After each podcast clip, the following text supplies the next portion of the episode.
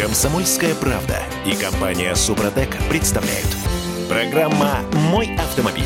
Цифры сегодня с утра у нас есть немного цифр, они странные такие. Смотрите, 2 миллиона, 2 миллиона 300 тысяч рублей за новую Весту. Это с одной стороны. С другой стороны, уже 100 тысяч праворуких машин ввезли в Россию только через один Владивосток с начала этого года. Видите связь, да? Нет? Это только Дима видит. Окей. Э, Я Дмитрий Делинский. Я Кирилл Манжула. А, Олег Осипов у нас на связи. Олег, доброе утро.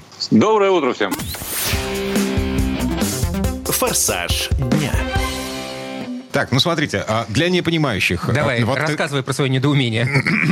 Чтобы было понятно, а по базовому прогнозу, который, ну, чуть лучше, чем плохой, но чуть хуже, чем хороший, по базовому прогнозу в России в этом году будет продано чуть больше 600 тысяч новых автомобилей. Так. Есть еще люди, у которых есть деньги на то, чтобы купить эти самые 600 тысяч новых машин.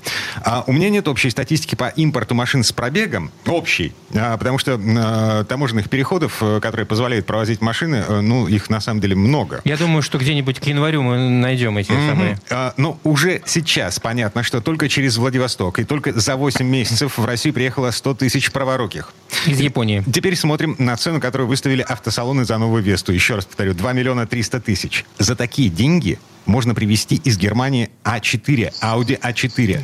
В России за такие деньги можно купить Subaru Outback, можно купить Outlander новый в базе. Ну, это да, такая машинка И причем он есть. скромненькая, но тем не менее можно. Веста, с одной стороны, с другой стороны Outlander. И с третьей стороны, на, э, смотрите, вот все те 100 тысяч машин, которые везут сейчас из Японии, праворуких Владивосток завален, там пробки Так просто они из праворукие. автовозов. И чё? А Веста-то леворукая? И чё? Ну так круче. Новая Веста. Это что? Это 106 лошадиных сил, значит, 1,6 под капотом, э, вариатор и... эм, Там навороченный мультимедийный экран, а, а-ля Твою Тесла, мать, ну. а, возможность... э, Да, электростеклоподъемники, да, всякая ерунда, USB-выход копейки. вместо аукса. Там ты чё, там фарш. Ой. Дима, Не, на самом деле, давайте будем справедливыми. Дима, не объявлял официальные цены АвтоВАЗ. они никогда их Это не всё объявляют. Не, погодите, это дилерские цены. Я понимаю, откуда они Это берутся. дилерские цены, да. А, я понимаю, откуда они берутся. Это все из-за того, что вот этих Вест новых, их всего 800, 800 на всю страну. Да. Потому что их прекратили выпускать. Их выпустили э, до февраля, а потом заморозили выпуск. Окей, а, э, значит, берем ту же самую Гранту. Сколько она сейчас стоит? 700 тысяч рублей? Около того, там 700 с копейками. За 700 тысяч 700 рублей. копейками, да. за, се- за эти самые 700 тысяч рублей я куплю праворукого японца, который пункт А надежнее, пункт Б он в фарше. Это правда. Более того, я вот этот разговор слышу, если честно, мне уже надоело его слушать лет 50, О. чтобы не соврать. Это который? Вот что, что лучше? А. Что лучше, значит, э, новые «Жигули» тогда это называлось, либо, так сказать, подержанный «Опель» или там какая-нибудь еще машина. Не, сказать, неважно какая. Опель, э, любой- любая машина в итоге превращается в Опель. это Ну ладно помните. тебе, это Да, все да, уже. Это, это, это тоже устарело лет 15-20 назад, но я понимаю, что мы все теми же категориями меряем. Увы, и, к сожалению, это опять становится чрезвычайно актуальным. Что выгоднее привести? Выгоднее, безусловно, однозначно, с моей точки зрения, ввести трехлетнюю иномарку из Германии или Японии. Это так. А если речь идет о внедорожнике, так можно и постарше. Тут просто вопрос Да, другой. Э, Я не понимаю, если э, э, дилер продает машину за такие деньги, Весту я имею в виду, значит, есть рынок, значит, есть спрос. А, Это Они что? пока пробуют, они пока пробуют, купят, не купят. А. Купят хорошо, наваримся, не купят, значит подождем. Будем снижать цены. Хотя вот насчет снижения цен я бы не спешил с этим заявлением. Так, ну, возвращаясь к той же гранте. А, Смотрите, вот эти самые 700 с хвостиком, это все равно запредельная цена за такую машину. Ну, правда, Но конку- правда, есть, конкуренция... есть версия вот этой упрощенной гранты, которая меньше 700 стоит. Да я, правда, легче. реально Хорошо. их не видел. Господи, Там за, за коврики 600, за 300 за 600 вот. тысяч рублей ты можешь купить, эм, ну, э, я не знаю, Ш- Шкоду, в конце концов, из, Шкоду из можно, Германии. Да. можно, можно. За 10 тысяч евро. И она будет с АБС, и с подушками Германии, безопасности. но- М? Да, безусловно, но она будет, э, ну, наверное, чуть старше трех лет. А может быть, и трехлетнюю можно привести. Черт его знает. Надо посмотреть. Вот, и в связи Ну, с этим... э, а, Я скажу, что да, вот следующий этап, это, наверное, АвтоВАЗ скажет, ну, ребята, надо как-то вот прекратить этот импорт безудержный из стран Европы. Он и так затруднен, надо честно признать. Не так уж много э, можно ввести. И все сложнее и сложнее. Легче не становится вводить эти автомобили. Пока есть возможность, надо брать. Конечно. Угу. А, Это все... лучше, чем Иран, Иран Ходра или, так сказать, э, там то, что у нас выпускает АвтоВАЗ, упрощенной, скажем так, комплектации, безусловно. Окей, okay. Э, я все равно не понимаю. Значит, э, у государства есть программа поддержки отечественного автопрома. Она в том числе заключается в субсидировании кредитных ставок, по-моему, господи, скидку за утилизацию, по-моему, еще не вернули? Нет, по-моему, еще нет. Ну, ладно. Ну, то есть ты хочешь сказать, что придет человек вот к такому дилеру, скажет, давайте-ка. Нет, со всеми этими плюсами. Э, со всеми этими плюшками все равно получается, ну, там, ну, я не знаю, ну, на 50. Миллион, ну, миллион, почему на 50? Нет, ну, если ты покупаешь гранту, например. А, да. да ну, на 50, ну, на 70 тысяч дешевле. А, я не понимаю, каким образом отечественный автопром при таких ценах может конкурировать с параллельным импортом и с э, импортом э, поддержанных Здесь, машин. по-моему, нужно уже к ногтю прижать дилера в этой ситуации. Но как-то нужно регулировать собственные цены. АвтоВАЗу он в этом должен быть заинтересован. Угу. И как-то государство, наверное, может э, субсидировать напрямую АвтоВАЗ для того, чтобы возродить промышленность, автопром нужны деньги. Это необоснованное, получается, а послушайте, Дима, это Не... путь в никуда. Так. Этот путь мы уже проходили. Ничего из этого не получилось. АвтоВАЗ будет продолжать клепать еще 50 лет то же самое, что клепал 50 лет до. Если так вот э, такой подход. Нельзя напрямую э, помогать э, в этом отношении, а нужно именно, так сказать, устанавливать э, какой-то рыночный механизм. Хорошо, И в этом создайте, создайте, благоприятные, бл- создайте благоприятные конкурентные условия. Снизьте цену на э, газ, электричество, металл. Нет, ну, во-первых, да. Во-вторых, вот что касается кредитов, это правильная история, потому что мы помогаем конкретному потребителю. То есть помогая тем людям, которые нуждаются в новом автомобиле. Пусть это будет ла гранта там без а, АБС, но тем не менее появилась возможность ее купить. И, кстати сказать, и только благодаря этому, э, я не знаю, половина продаж, наверное, уж точно можно отнести к э, вот этим самым преференциям, которые получили конкретные потребители. И это правильная история. С другой стороны, АвтоВАЗ уже наступал на эти грабли. И э, не приведи Господь, сейчас начнется опять, так сказать, предложение по уменьшению импорта поддержанных автомобилей, повышение таможенных ставок и так далее, и так далее. Вот это опять нам осложнит существенно жизнь. Но я надеюсь, что, по крайней мере, в ближайший год-два такого не произойдет. На, на всякий случай, я вот тут посмотрел просто. Значит, еще раз. Миллион, а, нет, 2 миллиона 300 тысяч стоит новая Веста. Ну, вот. Это порядка 40 тысяч евро по текущему курсу. Да? 39 а миллион триста Ларгус. Ага. Вот тот самый, о котором, который всем известен. А, значит, дешевле 40 тысяч э, в Германии можно купить э, начальную комплектацию Genesis э, G70. Это а, неплохо, кстати. А Шкода Кодиак. Это начальная комплектация премиум, заметьте. Да-да-да-да. Кодиак 33 тысячи евро. Семейная огромная, фактически, большая, ну, не огромная, большая машина. Угу. А Веста 40... Пяти- или семиместная, да, конечно. Да, да. Ну, жесть же. А корок еще дешевле можно купить. Угу. Но он поменьше, правда, будет. А, Subaru Outback, а, правда, на американском рынке а, в полном фарше стоит 40 тысяч. Те же деньги, что Ну, и... так ты довези его еще. Ну, это да, это Нет, проблема. ну, мы американские цены можем не рассматривать, потому что там американцы покупают вообще за бесценок автомобили.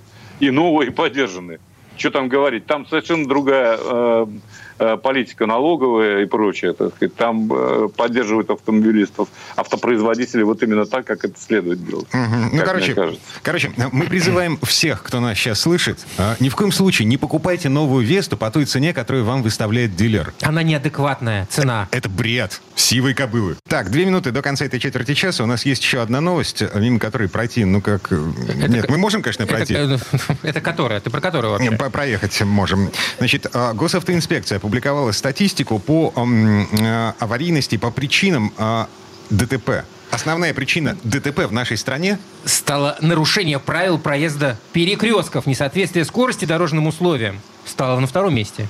То есть это как? Это что, мы перестали быстро ездить, мы стали э, абсолютно невнимательны на перекрестках? Вообще жалко, что на эту тему всего две минуты выделили. Может быть, мы ее как-нибудь сможем продолжить, потому что э, на самом деле это очень серьезная э, тема.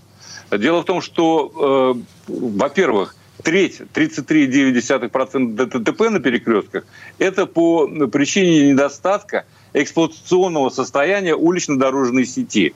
Вот за этим мудреным определением скрывается просто то, что неправильно организован проезд э, перекрестков. Это совершенно очевидно в Москве. Потому что разобраться неподготовленному не московскому водителю вообще невозможно. И проехать без нарушений нельзя.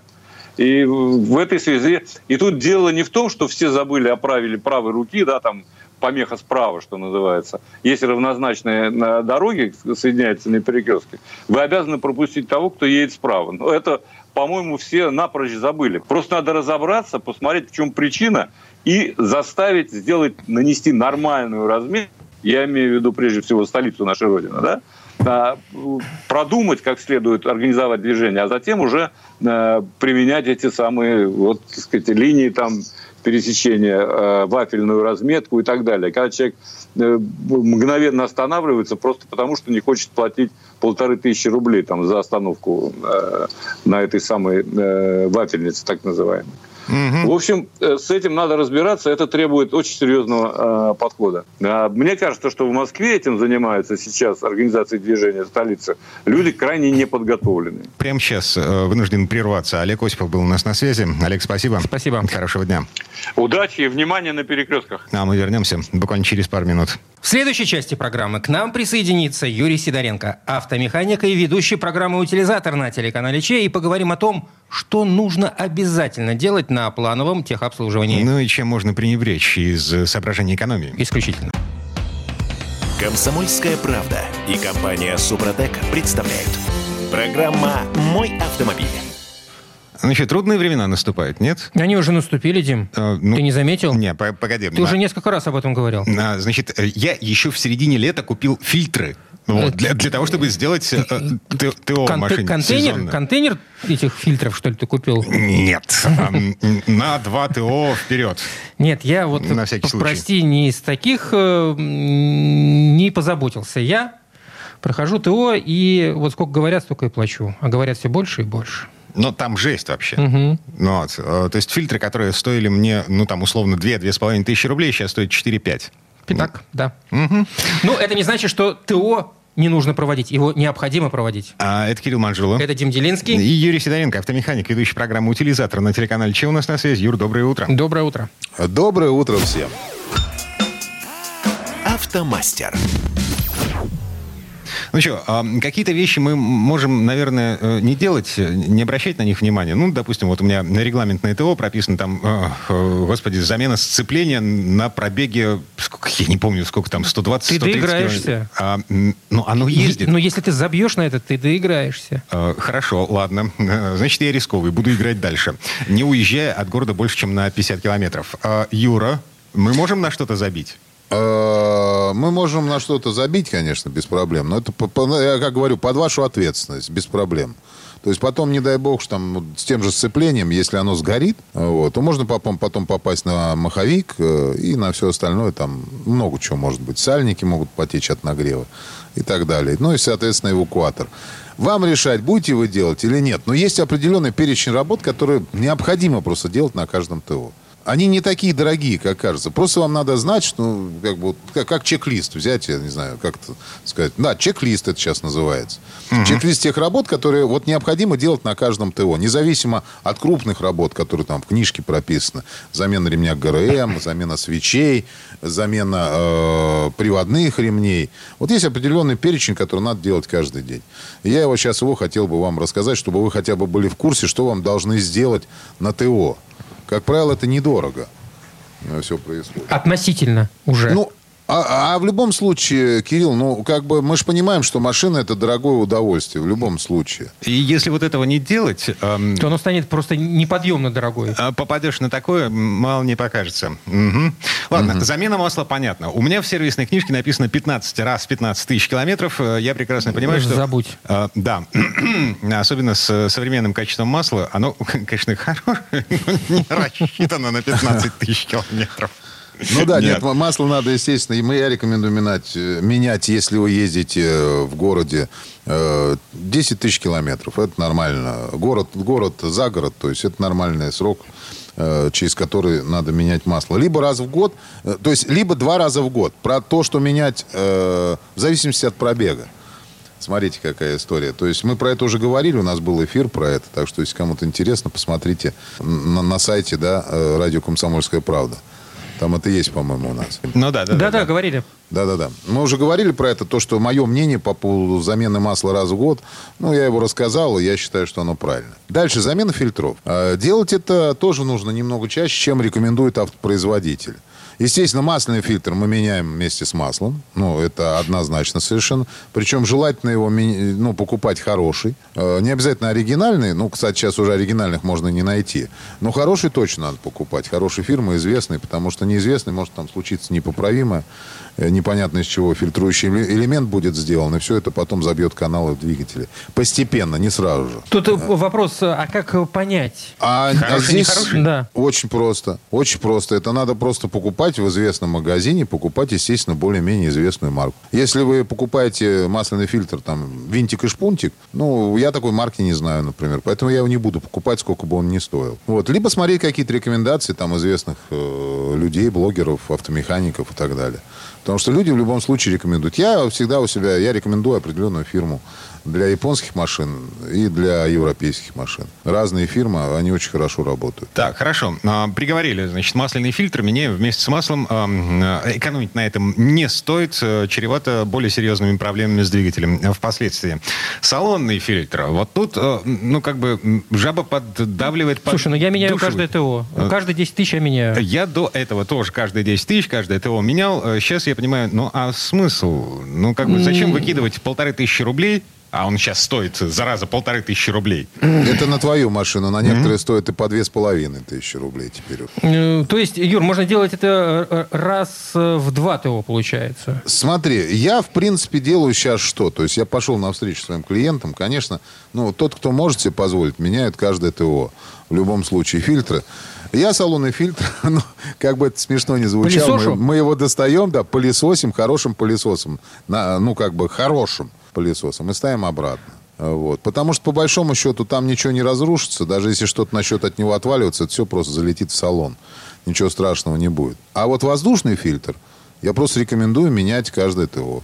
А это уже Э, подкапотка, это уже э, фильтр на впуск двигателя. Мгм. Это уже серьезные, может быть, вещи. Если он начнет разрушаться или что-то там начнет через него пролетать, добром это просто, ну, может не кончиться. Может быть, здесь э, маленькую справку. То есть э, воздушный фильтр, он, собственно, фильтрует тот воздух, который потом попадает э, в... сделает воздушно-топливную смесь. Камера сгорания. Камера сгорания. А салонный фильтр это тот воздух, который попадает нам в салон, и чем мы, собственно, дышим. Ну вот представь себе, значит, ты едешь по проселочной дороге. Вот я в эти выходные ехал по проселочной дороге. Передо мной едет машина, и за ней шлейф пыли. Это то самое, э, Вот что делает салонный фильтр. Да, представь себе, что... Нет, не салонный. Ну, а если, ну, если мы говорим о том воздухе, которым ты будешь потом дышать после этого шлейфа, А, да. а машина будет дышать то, что попадает через воздушный фильтр. Вот если этого воздушного фильтра нет, вся эта пыль, весь этот песок... Все, двигателю конец. Э, Ну, не конец сразу, но ничего хорошего не будет в этом. Потому Столько, что... об- столько абразива туда. Уху. Да, столько мелкого абразива, очень мелкого попадет. Вы не думайте, вот эта пыль, э, друзья мои, это в смысле... Это настоящий абразив, действительно. И он, если попадает туда, то ничего хорошего не происходит. Дальше, если возможно, э, желательно проверять свечи зажигания. Если это мо- возможно, опять же таки, ребят. Потому что не на всех машинах можно легко снять све- свечи зажигания. Ну, как бы в любом случае выкрутить одну свечку и посмотреть там в одном цилиндре, в каком она состоянии, это никогда не мешает. Это стоит недорого. Могу вам сразу сказать. Просто попросите это сделать. А, Дальше. кстати, слушай, а на какой цилиндр лучше вот так э, м, проверять? Э, Ты имеешь в виду, ну, как- есть какая-то разница, ты думаешь? э, у меня такое подозрение, что четвертый цилиндр, например, он как-то, ну вот, нет? Ну, вот, да нет, ну, в смысле, это без разницы, какую будет свечку выворачивать. Вы смотрите на ее состояние, а не конкретно состояние цилиндра. Я обычно выворачиваю первую, третью. А, ну вот, например. Да, вот первую, третью как раз я фактически вижу уже, как это дело все будет работать. В каком оно состоянии, сразу же, есть ли перелив или нет. По большому счету, можно и все четыре выкрутить, там, или шесть, или восемь. Ну, где уже восемь, я думаю, что вы все не выкрутите. Потому что там, чтобы снять, там полмашины надо разобрать. Юр, кстати, а вот интересно, насколько сейчас экономически целесообразно ставить дорогие свечи, там, иридиевые, какие там у них еще есть? Палладиевые. Палладиевые, да. Э, Или же все-таки не, не стоит по этому поводу заморачиваться, поставил обычный никель, и меняй их почаще просто, и все. Слушай, все очень просто, Кирилл. Если у вас свечи меняются легко, легко на вашем автомобиле, mm. ставьте обыкновенные свечи и не заморачивайтесь этим вопросом. А если для того, чтобы поменять свечи, нужно полмашины разобрать, вот тогда лучше ставить иридиевые свечи. Они нормально будут там стоять, и все будет хорошо. То есть вам не придется менять каждое ТО, грубо говоря, там, ну не каждое ТО, а часто свечи не придется менять. То есть здесь вот. дело не в экономии и не в каких-то технических возможностях тех или иных свечек, а исключительно вот удобно, неудобно. Ну, ну нор, норма час, по времени, да. Норма час установки свечи да, не, я с, с полной разборкой двигателя. Угу. Ну, не с полной разборкой, но с частичной хорошей разборкой это все очень стоит дорого. Дальше обязательно проводите диагностику подвески, рулевого управления и электрики. То есть вот это про, что, про то, что все забывают почему-то. То есть электрика, это что говорится о чем? То есть надо посмотреть на все датчики, все ли работают. Не датчики в смысле, а вся индикация на панели приборов. Работают ли фары, поворотники, стопы и так далее. Э, вроде работа плевая, и э, проблемы большой нет. Но если стоп-сигнал, например, не работает, то можно просто потом попасть на хороший кузовной ремонт. Легко. Э, диагностика подвески мы вообще бесплатно делаем у себя в сервисе. И рулевое управление. Это все вместе входит. То есть покачать, потрясти машину, ну, большой проблемы в этом нет. Люди приезжают, каждое ТО мы делаем обязательно это. Вот. И э, смотрим систему охлаждения. Смотрим, ребят, не обязательно ее прям обслуживать сразу. Просто надо посмотреть на уровне жидкостей. Э, это касается системы охлаждения, касается тормозной системы. Просто человек должен автослесарь открыть, э, заливную горловину, туда палец запихать, посмотреть, как это все, с какой там уровень, и, соответственно, э, на, по, на тактильное ощущение понять, что вообще там происходит с э, охлаждающей жидкостью. То же самое с тормозной жидкостью. Нужно открыть и посмотреть хотя бы уровень ее состояния. Если она уже там стала мутная, тогда просто ее нужно менять, потому что иначе это кончится не, не очень хорошей вещью. Сейчас уже не, не, не те времена как бы стали, когда можно, да, не поменяли, я завтра поменяю. Нет, ребят, сейчас уже надо просто, чтобы вы посмотрите, а я хочу увидеть это. Это нормально. И поверьте мне, вам ни, один дилер не запретит этого сделать. Ну, может, вам там каску дадут, чтобы зайти на территорию, чтобы вам на башку ничего не упало. Но они обязаны вас запустить, чтобы вы видели, что делается с вашим автомобилем. Так, ладно. Значит, э, все, мы приговорили. Э, этой осенью э, я вот, наверное, все-таки на, на следующей неделе поеду масло менять, фильтры, вот это все. Ну, вот, просто, вот и расскажешь. Да, потому что, ну, срок пришел, во-первых. Во-вторых, э, скоро, скоро осень. Ну, в смысле, как бы уже совсем позднее, уже лето все закончилось. Угу. Эм, черт, как быстро время летит. Ну все, хватит грустить уже, тоску наводить. Юр, спасибо. Спасибо, Юр. Хорошего дня. Хорошего дня. Большое спасибо, всем удачи. Юрий Сидоренко, автомеханик, ведущий программы «Утилизатор» на телеканале Че был у нас на связи. Мы вернемся буквально через пару минут. Обязательно. В следующей четверти часа у нас Федор Буцко. Поговорим о том, чем может обернуться покупка машины с пробегом из просвещенной, вроде бы как цивилизованной Европы. Комсомольская правда и компания Супротек представляют. Программа «Мой автомобиль». Ну что, докатились? Катились, катились и докатились. Ну, колеса есть, почему-то не покатиться. До ручки докатились, до точки докатились. Что там еще бывает? Морковки на заговине еще. Да? Короче, европейцы начали скручивать пробег для перепродажи на вторичном рынке. Слушай, ну они давно этим грешили. Чего ж там греха таить? Есть разные Европы. Есть Восточная Европа, есть Центральная, есть В Англии скручивали. В Великобритании. А, это Кирилл Манжулов. Это Дима Делинский. И Федор Буско у нас на связи. Доброе утро. Доброе. Привет, привет. Дорожные истории. Слушай, ну, э, если скрутили 20 тысяч километров, ну ладно, ну бог с ним еще. Если скручено 100 тысяч, э, это получается фактически уже другой автомобиль. Собственно, не то, что мы покупали. Слушай, Поэтому не, не просто обидно, а это, ну, как Слушай, бы совсем плохо. Ну как? Ну 100 тысяч, ну кто может скрутить 100 тысяч? Это же бред собачий. Ну, да вот... и 100 тысяч, и 200 можно скрутить. Особенно на немецких машинах, там, где люди зачастую проезжают в день по три сотни километров и не плачутся при этом о том, что, ах, мы бедненькие, нам в соседний город на работу ездить совершенно нормальная ситуация. И 50, и 100, и 150 километров ездить на работу в одну сторону, это совершенно нормальная ситуация. Поэтому э, на немецких машинах, достаточно свежих, каких-нибудь двух-трех летках, там вполне может быть пробег, например, там 150-200 тысяч километров. Бывает. Ну, это, конечно, там скорее редкость. Но, в, в общем, там, ну, скажем, на пятилетней машине пробег в 200 тысяч, и его скрутить до, до 70, да запросто. И действительно крутит, и говорят, крутит так вот массово. Э, связано это с тем, что в Германии вообще ну, ну, очень серьезной пертурбации на рынке, э, как на рынке новых автомобилей, так и на рынке автомобилей поддержанных. А Германия, на секундочку, это крупнейший рынок и тех, и других машин э, в Европе. Это, ну, действительно, большой рынок, из которого эти бэушные машины разъезжаются по другим странам Европы. А, и сейчас ситуация такова, что поддержанные, ну, такие слегка поддержанные, Ярес Вагон, то, что по-немецки называется, годовалый автомобиль, стоит э, дороже нового в автосалоне. Дело в том, что в автосалоне этих новых нет, или их надо долго ждать. А когда придет, придет с кучей опций. То есть сейчас вот ситуация такая, что рынок, который оценивается, немецкий рынок поддержанных автомобилей оценивается в 100 миллиардов евро, а сейчас там массово крутят пробеги. Считается, что, ну, нет официальной статистики, есть статистика немецкого автомобильного клуба АДАЦ. Говорят, что там то ли каждый третий, то ли каждый четвертый автомобиль, и скру- скрутить-то oh. пробег несложно. Oh, oh, Это раньше надо было шуруповерт Слушай, электрический погоди, там, в руки на, брать. Да? У меня перед глазами открыта прошлогодняя статистика, эм, э, опять же, какого-то портала э, автомобильного, не АДАЦ, э, ну, что-то типа нашего дрома, ну, только как бы общемирового а, или европейского. Короче говоря, по итогам 2021 года а, лидер по скручиванию пробега, по количеству машин со скрученным пробегом Латвия, четверть машин. А ты сейчас говоришь, что в Германии э, там чуть не каждая вторая. Ну, обогнали. Ну, да, в Латвии, да. там, понимаешь, там, если не считать гужевых повозок, да, там машин-то, в принципе, не так уж и много, да, ну, маленькая страна, я, конечно, утрирую, ну, что такое Латвия, да, но когда-то это был хаб переправки машин еще дальше, то есть машина немецкая попадала для начала подержанная в Польшу, а, там сворованная или там не сворованная. По-немецки есть, кстати, поговорка «Heute gestohlen, morgen in Polen». Вчера украли, завтра в Польше. А, вот. Но дальше она из... Э, поляк на ней поездил, продал в Латвию. Латыш поездил ее или собрал из кусочков и дальше продал в Россию. А, вот, кстати, Но... в, в этом же списке Россия находится на пятом месте. Э, в 21 году находилась 17% э, машин на вторичке у нас с погодой на одометре вместо а, реального пробега. А, а между первым и пятым? Между первым и пятым, значит, Румыния на второй строчке 20% машин с, с перекрученным пробегом, 19% в Эстонии. Это третья строчка, э, четвертая строчка Литва. Но ты понимаешь, ну, вот все понятно. Среди страны. всех этих стран есть только одно ну, большое государство. Это Германия.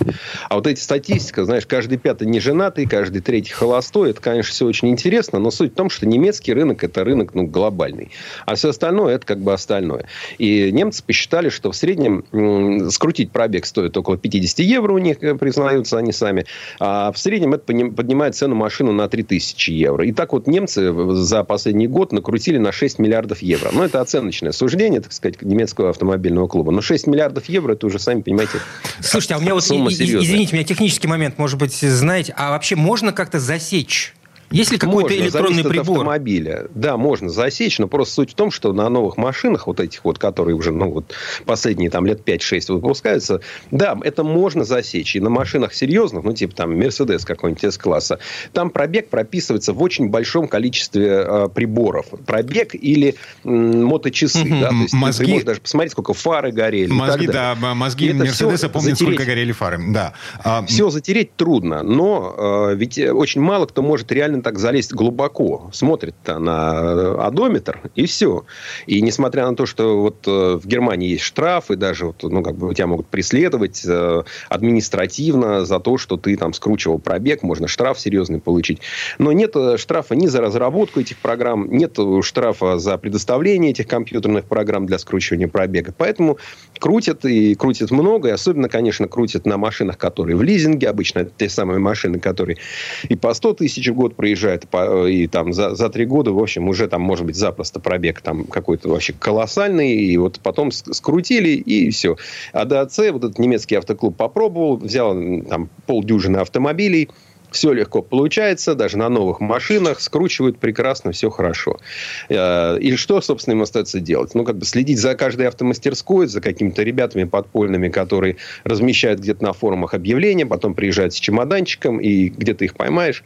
Поэтому немцев стращают, что вот, мол, смотрите, пробег скручен, вот вы пропустите то, все, замену ремня ГРМ пропустите, замену тормозов. Ну, то есть, а, пугают, на самом деле, покупатели. А что их пугать? Они и так, э, ну, ну да, они, может быть, пока были не пуганы, ну, хорошо.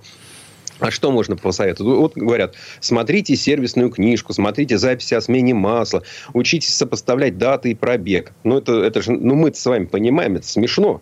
Они же что еще, не знают, что сервисную книжку можно подделать, это делается еще проще, чем смотать пробег?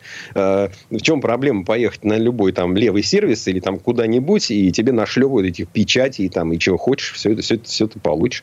Никому а, нельзя верить, даже немцам. Нет, верить нельзя. И верить нельзя, можно, если сейчас, ну, собственно говоря, немало людей, я просто вижу уже на дороге, очень много стало машин, прям заметно больше, которые возятся из-за границ. Американские массел-кары вдруг массово поехали. Там, я вижу машины из Кореи, э, на которых еще наклейки с корейскими иероглифами на стеклах. Ну, то есть, это не э, официальный импорт, а абсолютно такой параллельный, бэушный там и так далее. Эм, и, ну, вот если вы, допустим, тащите машину из Америки, в принципе, тоже могут обмануть, но в Америке есть Carfax, такая программа, которая вбирает в себя кучу разных данных. Это и касается аварий, это касается ремонтов, это касается а, показателей одометра в, в, там, при каждом удобном случае его снимают, это все там есть, это тоже, ну, такой, по сути, блокчейн, куда не залезешь и не подменишь и так далее.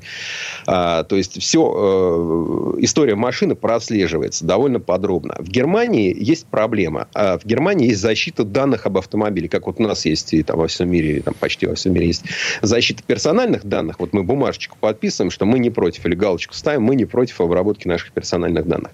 Вот в Германии так персональными данными также еще обладает автомобиль. И вот эти данные защищаются, поэтому если э, в Германии это не проследишь. А вот в Америке можно, можно по Карфаксу более-менее понять. Хотя, возможно, машина потом при очередном наводнении утонула, и тоже об этом вам никто не расскажет. Ну, тут уже надо смотреть. А, а в Германии даже смотреть некуда. И надо сказать, что Россия в этом смысле гораздо дальше продвинулась. У нас вообще очень много чего цифровое. Да, у нас тоже там, понятно, крутит пробег, у нас там много обмана и так далее. Вот, но, э, по крайней мере, у нас мы сейчас переходим там на электронный ПТС, на всякие эти базы. Можно в любой базе объявлений поддержанных машин посмотреть историю. Плюс-минус уже что-то вы о ней будете знать, когда машина продавалась 5 лет назад с пробегом меньше, чем сегодня. А, ну, кое-что мне это говорит. А в Германии там до сих пор встречаются водительские удостоверения, которые выглядят как э, профсоюзная книжка из там 80-х или 70-х годов. И мошенникам это на руку. Кто бы мог с этим подумать, очень а? трудно бороться. Вообще фантастика. Я бы, кстати, на японцев посмотрел. Ну, вот. Многие эксперты пишут, что Япония в этом смысле гораздо честнее, чем да, та же да, просвещенная на Европа. Я сам посмотрел. Там много моделей красивых, интересных. Эти минивены, эти кейкары. Там очень много всего. И за недорого. Но я как представлю себе, что я подъеду, вот, не знаю, к торговому центру, к стоянке в аэропорту, и вот мне, чтобы э, взять талончик в шлагбауме, мне нужно будет, наверное, дернуть ручник, поставить на паркинг, я не знаю, перелезть на пассажирское сиденье левое, да, или выйти из машины, Федь, пойти надо взять будет этот пассажиром талончик, и также его обязательно засовывать ездить. обратно. Ну, Тещу хочу вози это с собой. Тещу, да, да. Это хорошо за Уралом, вот туда подальше. От Новосибирска и восточнее везде э, стоят, например, эти вот э, билетики, где берутся рядом со шлагбаумом, они с двух сторон стоят. Подъезжаешь, хочешь, у тебя слева руль, слева вытянешь, справа руль, справа вытянешь. Но в европейской части России такой роскоши еще не придумали, поэтому вот с этим я бы сильно подумал, стоит или нет. Ага. И, и также вот будьте осторожны, если заказываете машину из Европы, в, том числе из Германии, потому что а, особенно вот мой совет, не покупайте машину, которая была в лизинге. Потому что это самый высокий шанс нарваться на скрученный пробег и там на замену масла раз в 50 тысяч километров и другие технические проблемы, которые могут вот прям сразу не броситься в глаза, но потом вы с ними наплачетесь. И пока выхода в этой ситуации нет. Единственная Еврокомиссия, ну, вот это брюссельские бюро- бюрократы собираются, значит, взять это в свои руки и, значит, тыры-пыры, там, вот мы, мы тут сейчас добьемся, пробеги там не будут скручивать. мы Да, там мы будем знаем, как они Но берут если- в свои руки. Да, брюссельская Еврокомиссия, это значит, что ничего не, не изменится. Да, на- насчет праворуких машин. Э, Платные трассы. У нас же, э, если у тебя нет транспондера, тебе нужно расплачиваться либо карточкой, либо Кстати. наличными. Но вот Кстати, Ну, как раз этот вопрос решается. Ты действительно покупаешь транспондер и вообще проблем не знаешь. А вот что делать на парковке перед там, супермаркетом, перед аэропортом и так далее. Вот это, вот это вот мелочь, которая просто... Ты можешь переделать себе фары, которые должны светить не на встречку, а на обочину, да? Но вот с, с этим, со шлагбаумом... для меня все равно праворульная какая-то неполноценная. Ну, вот не могу еще. На пассажирском сиденье в праворукой машине таксист меня вез из одного города в другой. Таксист а, выруливает навстречу фуре для того, чтобы посмотреть, может он обогнать а, то, что у него там попутный какой-то тихоход. И ты так... «А-а-а!» Э, Итак, 200 километров. Спасибо, не надо. Федор Буцко был у нас на связи. Федь, спасибо. Спасибо. Хорошего дня. Всего вам доброго. А мы вернемся буквально через пару минут. В следующей части программы у нас журналист и летописец мирового автопрома Александр Пикуленко. Послушаем историю об автомобилях-спасителях. О том, как одна модель может спасти компанию от банкротства. Комсомольская правда и компания Супротек представляют. Программа «Мой автомобиль». А это мы вернулись в студию радио «Комсомольская правда». Я Дмитрий Делинский. Я Кирилл Манжула. И в этой четверти часа у нас традиционная история от Александра Пикуленко. На этот раз про взлеты и падения. В истории мирового автопрома было полно медных тазов и жареных петухов. Кто-то не смог справиться с трудными временами и навсегда остался в музеях и гаражах частных коллекционеров. Например, только в США за все время существования автомобиля около 50 автокомпаний канули в лету. Но бывало и так, что по стечению обстоятельств или благодаря гению инженеров и управленцев компания возрождалась из пепла птиц Феникс благодаря всего одной машине. И вот тут слово Сан Санычу. Предыстория. Многие автомобильные компании, оказавшись на краю финансовой пропасти, сумели выжить при помощи одной единственной модели, имевшейся у них в самое тяжелое время. Такие автомобили сыграли огромную роль в судьбе своих производителей, спасая их от банкротства, а подчас от безвестности и в некоторых довольно редких случаях от банальной обыденности. Некоторые из этих автомобилей стали легендарными, а некоторые уже забыты. Самая известная история в автомобильном мире – это та, как Жук спас Volkswagen. И мало кто знает, что самого Жука спас мотор Иван Херст. Именно он восстановил остатки завода, запустил конвейер и убедил руководство закупить для британской армии 20 тысяч этих необычных тогда маленьких автомобилей. Это и был Volkswagen Тип 1, который потом получил кличку «Жук» с его четырехцилиндровым мотором воздушного охлаждения сзади. Ну а потом директор завода в Вольсбурге Хайнц Нордхоф запустил производство на полную мощность. И в 1955 году с конвейера сошел миллионный экземпляр. Деньги, заработанные в это время, и позволили Volkswagen стать тем мировым автогигантом, которого мы знаем сегодня – всего было сделано 21 миллион 529 тысяч 464 жука. На многих заводах от Германии до Австралии, от Бельгии до Бразилии и даже в Малайзии и Нигерии их выпускали до 2003 года. Еще один из немецких производителей, Mercedes-Benz, находился в очень плохом положении. Многие из его заводов просто стерла с лица земли авиации союзников. Но компания, преодолевая неимоверные трудности, постоянно вставала на ноги и возвращалась к тому, что у нее получалось лучше всего – к массовому производству легковых автомобилей. Именно появление в 1953 году скромного седана Mercedes-Benz 180 и ознаменовало возрождение великой марки. Это была первая по-настоящему новая послевоенная модель. И тем не менее, бензиновый 180 и его дизельный собрат 180D были очень консервативны и по стилю, и по вождению. Зато они были прочные и надежные, хотя и не быстрые. А вот следующая модель Mercedes-Benz 300 SL помогла концерну вернуться в высший автомобильный свет. Он опять стал производителем гламурных машин для богатых и знаменитых – Мерседесу нужен был прорыв, и им стал 300 SL, который многие знают как крыло чайки. На фоне обычной продукции он был футуристичен, быстр и, самое главное, стоил дорого.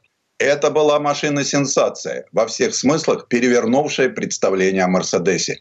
И что еще более важно, передовые технологии 300 SL потом перешли на серийные модели и определили курс Мерседеса как новатора в области техники и безопасности. Трудно представить себе, что BMW, которую мы знаем сегодня как твердо стоящую на ногах компанию, в конце 50-х была на грани банкротства. И спас ее от этого очень неординарный автомобиль. Не роскошный лимузин, а компактная малолитражка BMW 700. Эдакий аналог нынешней единички.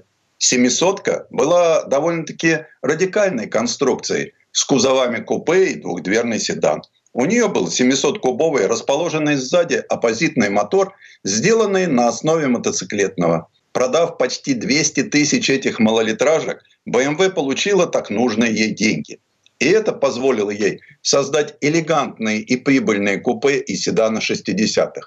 Кстати, после этого у BMW кризисов как-то не случалось.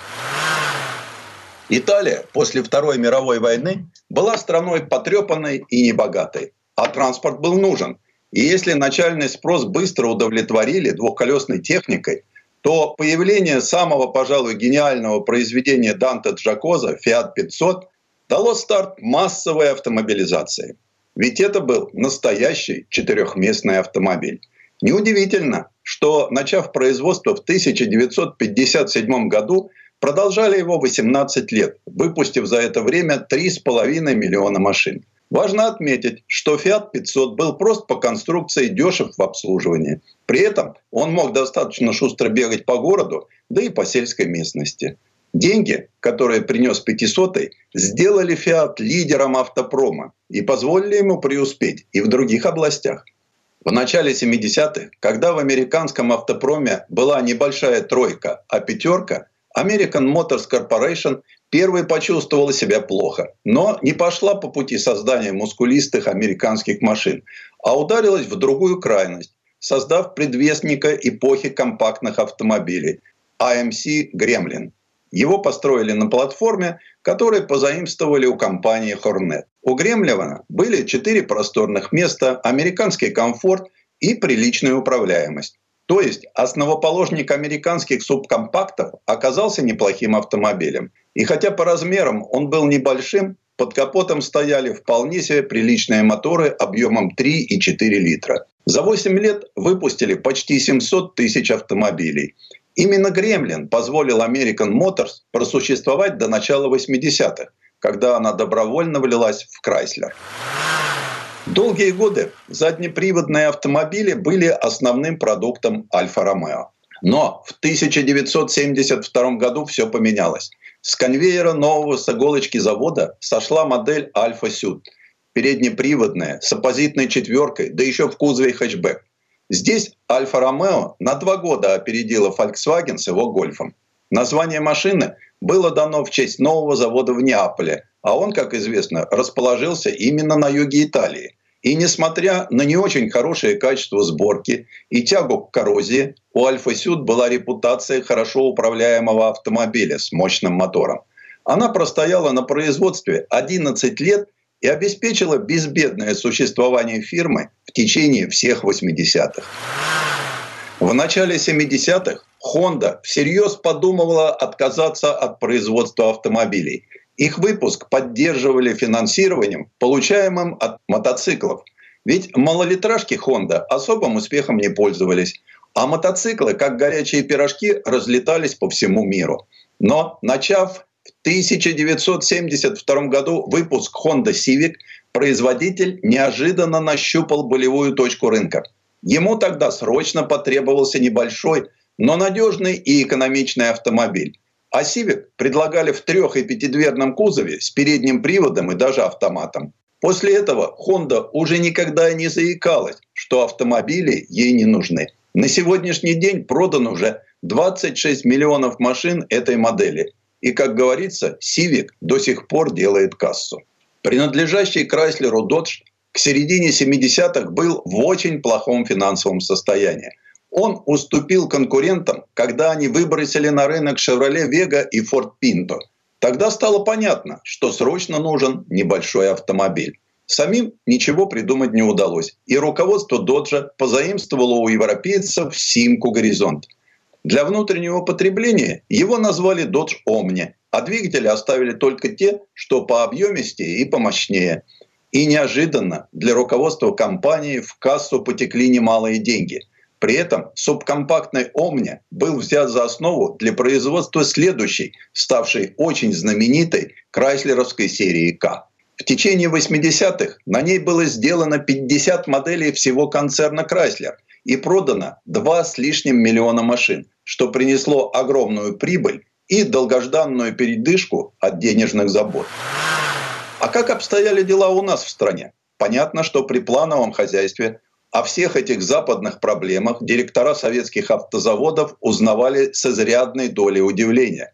Но грянул 1991 и все перевернулось. Вот тогда-то и потребовался Горьковскому автозаводу автомобиль-спаситель. И им стала «Волга», когда-то номенклатурно недоступная, а теперь воистину народная. Старушку «Волгу» модели 2410 сняли с производства в 1992 году. И тогда же началось серийное производство новой модели, получившей заводское обозначение ГАЗ-31029. Модель была встречена уже российской, а не советской публикой неоднозначно. Вполне современная округлая передняя часть визуально никак не стыковалась с квадратно-тяжеловесной кормой ГАЗ-3102, а пластиковые бамперы придавали автомобилю дешевый вид. Из-за дисгармонии передка и задка острословы сразу же дали машине обидную кличку «Ослобык», намекая на то, что у дизайнеров газа по стечению обстоятельств получился своеобразный кентавр, этакая помесь новых тенденций со старыми формами.